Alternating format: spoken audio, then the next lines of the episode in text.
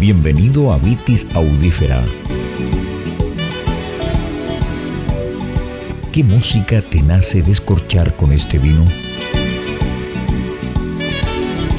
Presentado por Maximiliano Mills.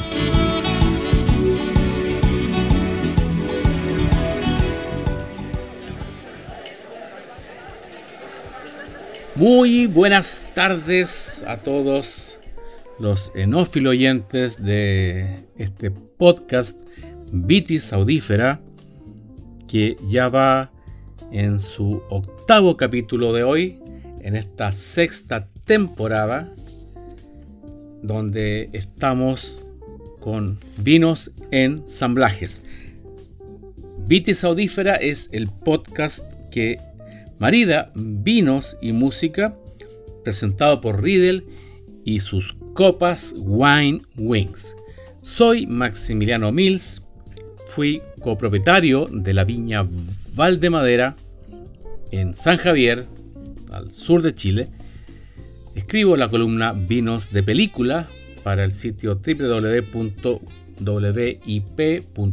wip.cl y soy panelista del programa en UCB Radio FM Pienso, luego extinto. Ya octavo capítulo, estamos muy avanzados en esta sexta temporada en que ha caído nuestro primer aniversario realizando Vitis Audífera, podcast y oportunidad que yo agradezco muchísimo a quienes nos siguen desde todas partes del mundo a través de nuestras plataformas que son Spotify y Spreaker, donde no hay otra intención que compartir vinos interesantes, novedosos o exóticos con la mejor música para acompañarlos. En este capítulo tengo frente a mí un vino de la viña Terra Noble de su línea disidente del sector de las Dichas, en el valle de Casablanca, a más o menos una hora de la capital de Chile, Santiago. Y lo he descorchado porque es un ensamblaje, es un ensamblaje tinto de las cepas Syrah y Tempranillo, cosecha 2019 y tiene la particularidad para mí en este capítulo, que es el último tinto que vamos a probar, porque esta temporada de ensamblajes, y como lo conté en el capítulo 1 de esta temporada, yo hasta hace muchos años atrás, más de una década por lo menos, imaginaba que los ensamblajes solo se hacían con uvas tintas y me llevé una sorpresa mayor cuando también supe que se creaban ensamblajes de vino con uvas blancas y por eso que en esta temporada de ensamblajes hemos, hemos descorchado más ensamblajes con uvas blancas que tintas. Así que hoy día es la despedida para las tintas con este ensamblaje de Terra Noble, de Syrah y Tempranillo que no es indicado los porcentajes de cada uva en la contraetiqueta posterior por el enólogo, lo cual está bien, le agrega algo de misterio y a uno lo hace interesarse más por seguir locatando o descorchar varias botellas de la misma cepa para apreciar su su su ensamblaje evolucionado con diferentes añadas y o eh, similares, similares eh, fronteras que entrega el vino. Pero este vino que yo ya lo tengo descorchado, ya lo tengo respirando. Ahora la misión es como es, como es habitualmente ver con qué música maridarlo Em, es, año, es cosecha 2019, por lo tanto es un vino todavía joven. Y creo que es un ensamblaje que nunca había probado antes. Sirá con la cepa tempranillo, ambas cepas muy muy plantadas en, el Mediterráneo, en, Europa. Pero sí encuentro que estas, estas dos cepas están conversando. Yo, catando ahora a ciegas, mm, diría que es 60% Syrah y 40% Tempranillo, lo cual lleva a un equilibrio en la presencia de estas dos cepas en la botella y me, me, me hace percibir una, una vibración bastante, bastante, bastante motivante y me está llevando a, cierto tipo de música que estoy ahora eh, buscando, recorriendo mi discoteca que tengo frente aquí, frente mío, en el estudio, estudio discoteca. Y yo creo que sí, que este vino en la forma en que se está expresando, yo... Mm, sí, yo lo seguiría tomando acompañado de la música de Herbie Hancock. ¿Por qué Herbie Hancock? Lo iré revelando durante el podcast, pero creo que ya me está entregando este vino un pulso, un, un, un, golpeteo, un beat. Entonces, a partir de ahora, comenzaremos a escuchar el primer tema de jazz funk invitado a este capítulo de Pitis Audífera que corresponde a Herbie Hancock de su álbum Headhunters o Cazadores de Cabeza del año 1973 y ya comenzamos a escuchar Camaleón.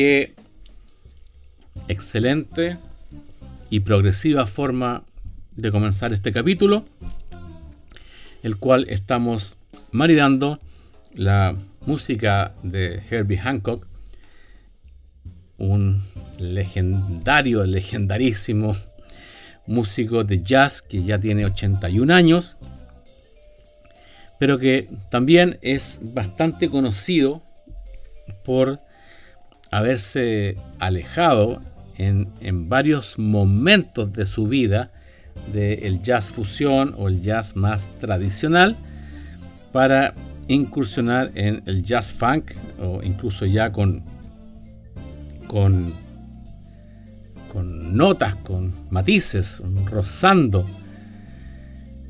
el, el pop de mediados de los 70 hasta fines del, de la década del 80. Entonces continuamos con la segunda parte de el tema de Jazz Funk Camaleón de Herbie Hancock.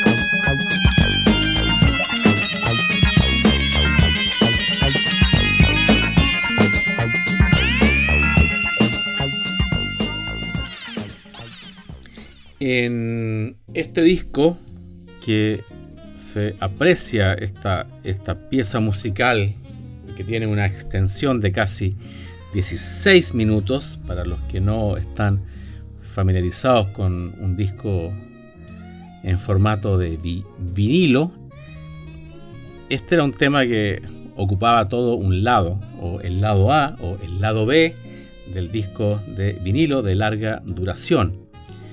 Aquí ya vemos que eh, si bien yo imagino que hay muy pocas documentadas o reconocidas jam sessions o improvisaciones dentro de un estudio de grabación, aquí yo lo pondría en duda porque es posible apreciar y, disfrutar que en varios momentos de la grabación de este disco hubo, hubo algunas, algunos tintes, algunos, algunos colores por ahí que, que, que yo creo o imagino que fueron improvisaciones y dijeron ya déjala así nomás y sigamos grabando y sigamos escuchando la tercera parte de Camaleón de Herbie Hancock.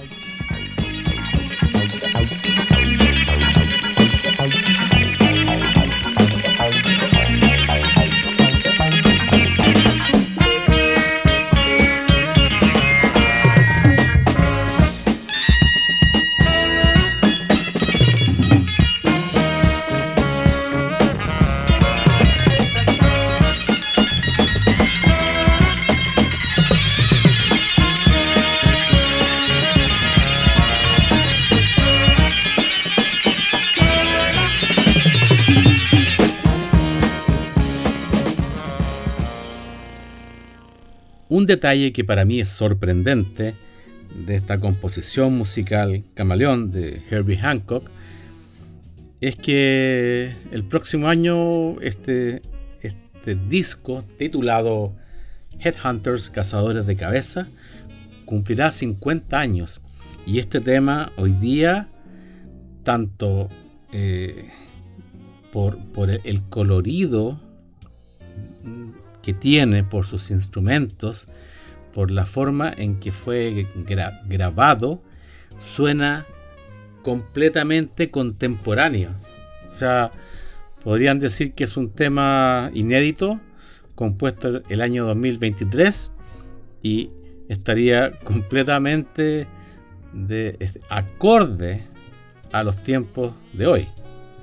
Bueno, obviamente después aparecería un, un, DJ o un productor que, le agregaría ritmo o percusión, tecno, tecno trans, no sé. Pero así como está, incluso en esta extensión de 15 minutos, es una pieza maestra que yo creo que fácilmente uno podría colocarla en repetición y escucharla cuatro, cinco, seis veces y no te cansaría. Maestro. Maestro Herbie Hancock, a quien tuve finalmente después de, muchos cruces la oportunidad de ver la última vez que estuvo en Santiago de Chile. Eh, debe haber sido en, en, otoño del año 2014 en el Teatro Caupolicán muy agradecido de haber tenido esa oportunidad. Pero continuemos con este capítulo número 8 de la sexta temporada de Vitis Audífera. Y seguimos, pero está pendiente eh, la apreciación de este vino, de este tempranillo, de su línea disidente del Valle de las Dichas en la en, la región de Casablanca. Así que me sirvo un poco más y en mi copa Riddle Wine Wings, que hoy día la estoy adaptando porque todavía no hay copas específicas para un ensamblaje. Así que para mí la que pienso que se adecua mejor a mi forma de apreciar un vino es esta Riedel Wine Wings que fue diseñada para dos cepas, la Pinot Noir y la Nebbiolo. A mí me, me gusta mucho y por detalles que cuando tenga pitis audífera en, en YouTube o en un programa de televisión, ahí podré describirlas en cámara. Pero por hoy día le digo que es una copa muy ancha en base y de su tercio de la copa hacia arriba también continúa ancha. Entonces a mí me facilita mucho apreciar la nariz. De lo que recuerdo eh, cuando fue descorchada y pasada por decantador, Riedel también, el clásico, noté un penetrante aroma a entre aceite de oliva y aceitunas olivas, estas verdes, pero delicioso y muy perfumado. El enólogo detalla que para una mejor expresión de aromas y sabores, las uvas de este vino fueron cosechadas, vinificadas y almacenadas en forma separada. El Syrah fue envejecido durante 14 meses en fudres no tostados y el tempranillo por 7 meses en ánforas de greda. Ahora yo por ahí investigué y eh, encontré finalmente los, porcentajes. Tiene un 74% de Syrah y un 26% de tempranillo. Es un vino delicioso, es un vino elegante, pero vamos de inmediato para escuchar el segundo tema de Jazz Funk de nuestro músico invitado de hoy, el pianista, compositor, multiinstrumentista Herbie Hancock, que he escogido para continuar mareando con este vino su composición del año 1976 de su álbum Secrets, Secretos, y titulada Doing It.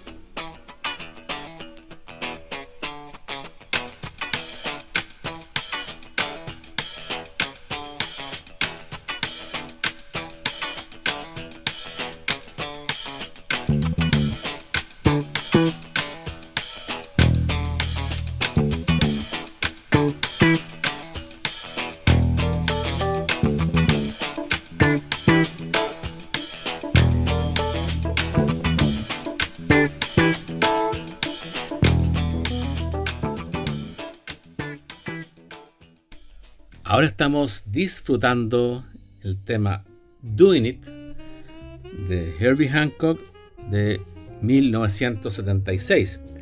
Si bien aquí está separada por tres años con el tema anterior, Camaleón, aquí ya se ve un abandono total de Herbie Hancock hacia el jazz porque o hacia el jazz funk, porque este ya está entrando en los en, los en los límites o en las características de la música funk directamente. O sea, me imagino que por ahí hace unos 10, 15 años eh, algún rapero tiene que haber usado la base musical de Doing It para para para comenzar a, rapear y colocarle letra. Es un tema que en sus comienzos eh, parece inofensivo, hasta algo insulso, pero cuando va increciendo, cuando va tomando fuerza, es otra joya en una extensa y legendaria carrera como compositor musical de Herbie Hancock.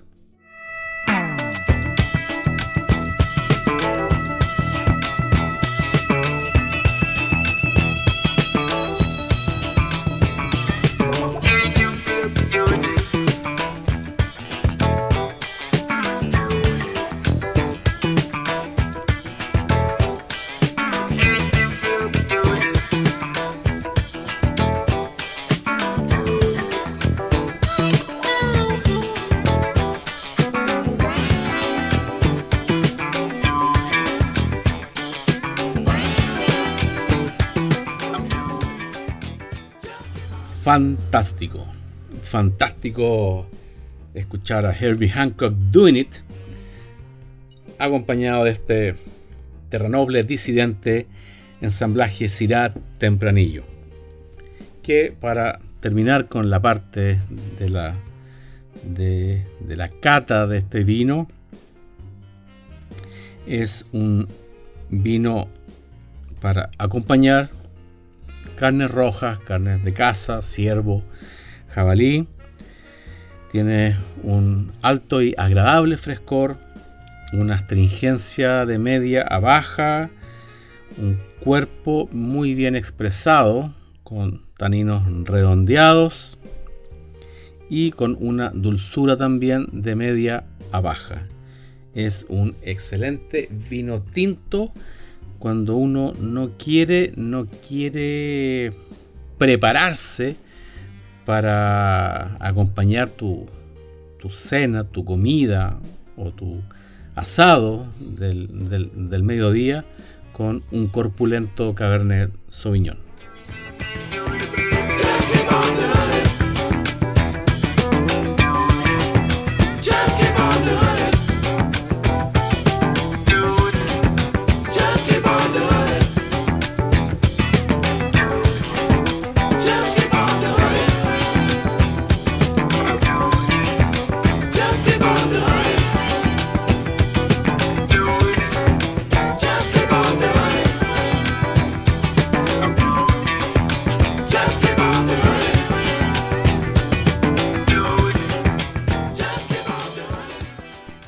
Ya nos encontramos sintiendo, disfrutando y, quizás algunos bailando con este segundo tema de jazz funk o funk directo de Herbie Hancock, Doing It. Y nos adentramos en la tercera parte de este capítulo de Pitis Audífera con un tema que no podía faltar en este capítulo porque para mí implica muchas cosas. Implica muchas cosas musicalmente, eh, socialmente y quizás hasta antropológicamente. Eh,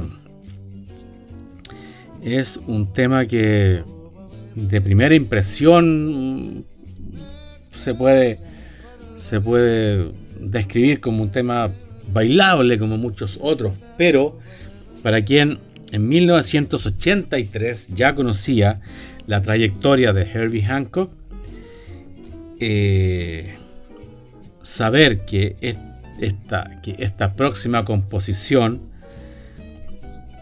que, que viene en, en, en el disco llamado Future Shock, o el impacto del futuro, que, que premonitorio ya en 1983, cuando al siglo le estaban quedando prácticamente una, una década y media. Y aparece Herbie Hancock con este, este disco de vinilo. Recordemos que los discos compactos aparecieron comercialmente en 1984-85 y aparece Herbie Hancock con este Rocket y a mí por lo menos eh, yo no podía creer que era Herbie Hancock. Después cuando vi el videoclip grabado especialmente para en aquellos tiempos un naciente canal de cable de, televisión por cable que exhibía durante las 24 horas videos musicales.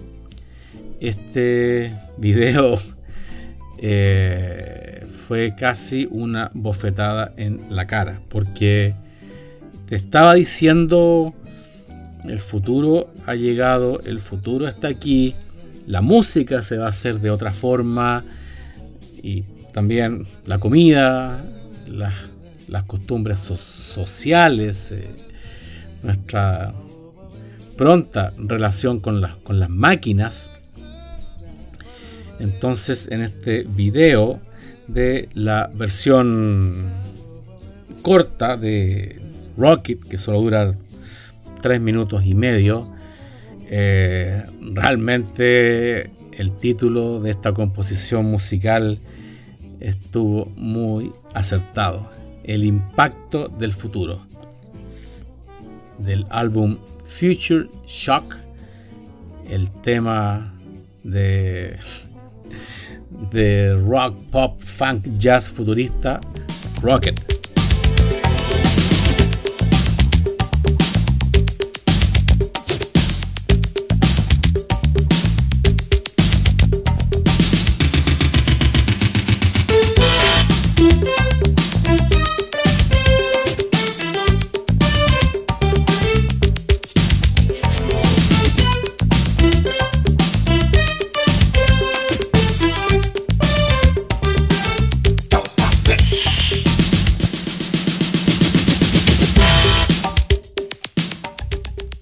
Para quienes no habían escuchado Rocket de Herbie Hancock, estoy seguro que deben estar impactados. Y quizás pensaron que era música ya creada en este siglo XXI, que ya vamos para un cuarto del, para haber recorrido un cuarto del siglo. Y está completamente vigente y yo creo que es, es, un, es, una, es una pieza musical eh, a ratos en, ese año 83 incomprensible, en otros instantes fue sacrílega quizás. Eh, creo también haber leído algunos comentarios musicales que acusaban que Herbie Hancock se había vendido a las masas, eh, componiendo un tema para que se bailara el breakdance. Eh, pero sí, sí, fue un shock, fue un impacto. Y de lo que sí también estoy seguro es que yo creo que si tocan este tema en 50 años más, o entrando a las puertas del siglo 22, va a seguir completamente vigente y actual.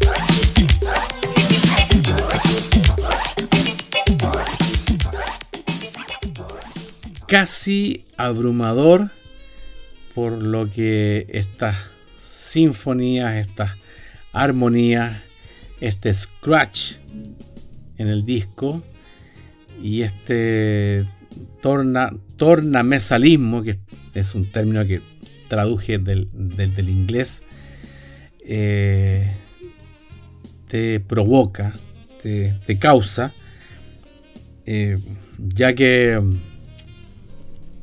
Herbie Hancock compuso Rocket en compañía de uno de los más importantes DJs o disc jockeys de principios de los 80, eh, DXT y Mix Master Mike.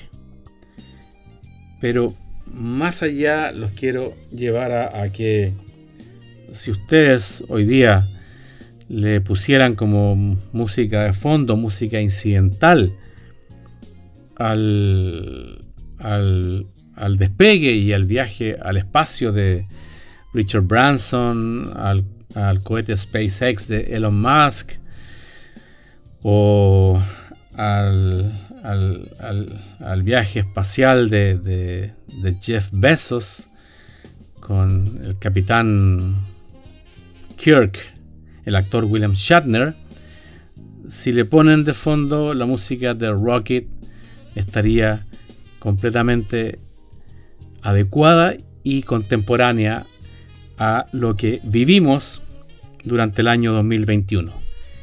Gracias por escuchar Vitis Audífera. Me doy mi último sorbo de este disidente.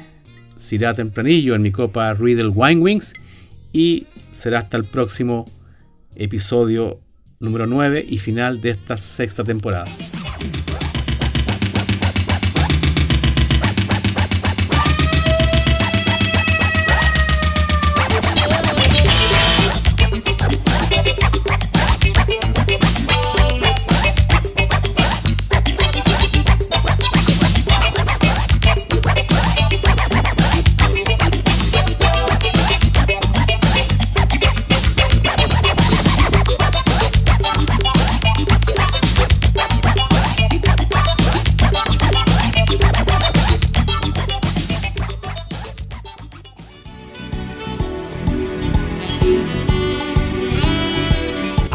Próximo capítulo y gracias por escuchar Vitis Audífera.